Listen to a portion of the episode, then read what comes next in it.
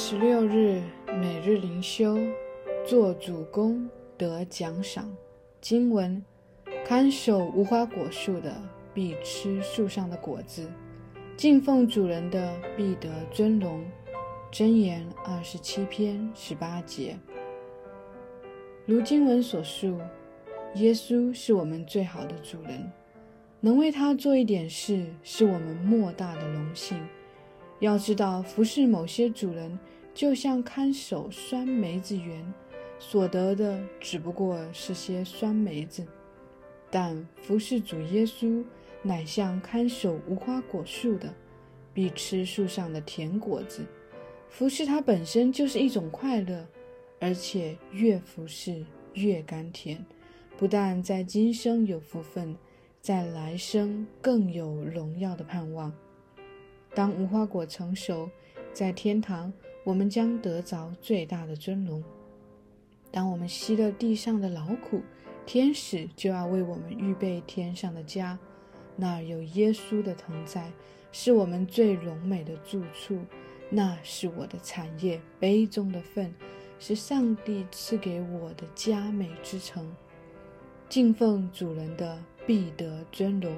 这应许的兑现，实在超过我们所向往、所梦想的。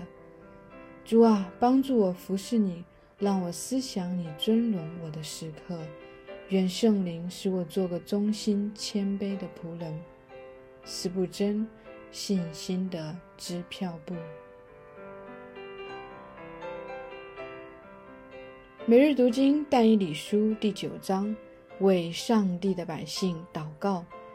但以理书第九章的起因是源于但但以理阅读了耶利米的著作，明白上帝定义使耶路撒冷荒凉的年数是七十年。在认识了这一点以后，但以理随即向上帝祷告，为耶路撒冷恳求怜悯。而后，天使加百列向他显现，并解释说，上帝的百姓还要经过另外的七十个七。今天这章经文使我们看见一位敬畏上帝的圣徒如何为其他圣徒祷告的榜样。但以理在巴比伦和马代波斯的王宫中服侍，从外表上看，他是一位政治领袖，但他近前的生命使他不仅只是在属世的事上忠心，更是时刻在属灵的事上警醒，为属灵的事而迫切祷告。与上帝之间保持一种亲密且美好的关系。但以你的生命榜样帮助我们认识到，今天我们每一位基督徒都有责任和使命为其他圣徒祷告。这并不仅仅只是牧者或童工的职责，为其他圣徒祷告同样也是新约圣经对我们的教导，为要使我们借着祷告彼此相爱、彼此扶持、彼此担待，连为一体。主耶稣在这件事上为我们做了美好的榜样。在约翰福音十七章，主耶稣迫切为教会祷告，将众圣徒交托在天父上帝手中。一个健康的教会成员是一位心系他人，并且常常在祷告中纪念其他肢体需要的成员。当一间教会中每一个人都在个人的祷告中学习纪念他人时，这间教会的文化就会因着这样彼此的顾念而被翻转，被福音所更新。接下来，我们要进入到但以理第九章中，向但以理学习如何为上帝的百姓祷告。首先，但以理为众人而认罪，为别人祷告也叫做代求，这是一个类似于中保的角色。在这一祷告中，祷告的人代表别人向上帝呼求怜悯与恩典，甚至为其他的人的罪而向上帝祷告认罪。这是一个谦卑的行动，也是耶稣基督向我们所做的榜样。但以理向上帝祷告说：“我们没有听从你，我们犯罪作恶。”除了体现出他的谦卑，同时也体现出他与犹大百姓深深的认同。他在承认自己也是他们当中的一员，因此也在这罪上有份。要知道，罪人的心态往往是害怕承担责任的。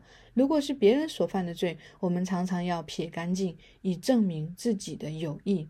然而，但以理却不是如此。第二，但以理宣告上帝的公义。第第七节开始认罪之后，但以理转而仰望上帝，但他并不是一下子就呼求上帝的怜悯和恩慈，而是进一步描述百姓的罪与上帝的圣洁公义之间的落差。他承认所有这些罪都让上帝的名受到了羞辱。我们犯罪乃是得罪了上帝，这才是问题的关键所在。因此，我们不是因为罪的刑罚使我们感到疼痛才认罪。我们不应该为了罪的结果而认罪，而要因为罪本身羞辱了上帝的名而认罪。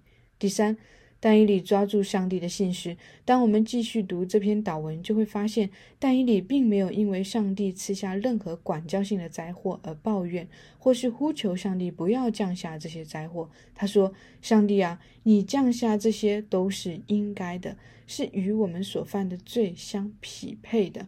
你是公义的。”我们无话可说，但是求你在降灾祸的同时，纪念你曾经与女百姓所立的约，因为你是信实的。第四，但以理回顾了上帝的救赎计划，在回顾圣约的同时，但以理回顾了之前上帝如何带领以色列民出埃及的场景，并且强调这一拯救乃是使上帝自己的名得了荣耀。你会看见，但以理关注的焦点始终在于上帝自己的名，而不是人的名。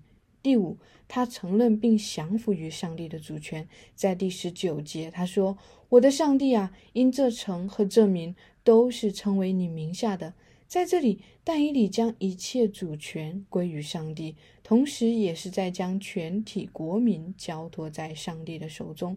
这既是一种表达尊崇的方式，同时也是一种规则的方式，向上帝承认我们地上任何领袖或君王都没有能力和资格带领这群百姓，因为他们的最终归属权是在于你，上帝，你要为他们负最终的责任，上帝，你要为他们保守到底。最后的这句宣告是一句谦卑的宣告，承认了自己的无能，并承认上帝的全能。第九章后半段是一段难解的经文，在但以里祷告的时候，有天使向他显现，并且向他启示了七十个七的奥秘。这段预言在历史上有不同的解释。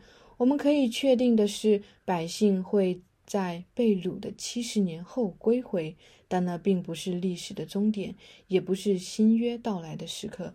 除此之外，我们需要认识到七十个七的十字是上帝宏大的救赎计划，而七十个七的终点就是整个世界的结局。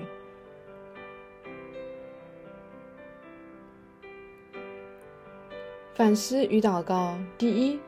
但以理的祷告教导你如何为教会中的其他肢体祷告，同时也教导长老们如何为教会祷告。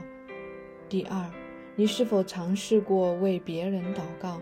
你通常如何为别人祷告？在你为别人祷告中，谁是祷告的焦点？是这位被代祷的人，还是上帝？亲爱的天父，求你赐给我。一个为他人代祷的心，使我学习在每一天的生命中常常为别人代求。主啊，求你使我不断带着对基督福音的认识而学习舍弃以自我为中心的生活。求你怜悯我，使我每一天都重新调整我自己的生命，使我总是将眼光定睛于你和你所爱的人。而不是我自己身上，主啊，求你使用我成为祷告的勇士，成为一个代祷的器皿，也求你特别赐我一颗为教会祷告的心，因为教会是你的身体，是基督用宝血买赎的。如此祷告，是奉活主耶稣基督的名求，阿门。以上读经分享与祷告来自杨文浩传道。